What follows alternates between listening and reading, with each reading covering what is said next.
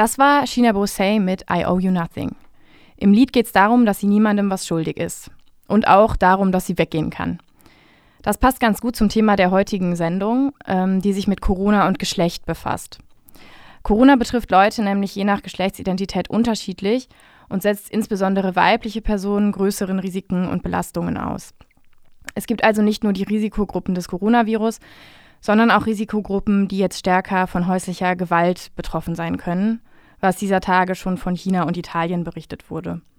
Dazu habe ich mit Katrin Hampel vom Jenaer Frauenhaus telefoniert.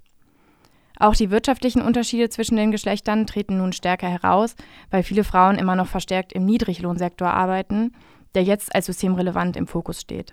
Dazu gibt es gleich mein Interview mit Dr. Beatrice Ostrowski vom Frauenzentrum Tovanda.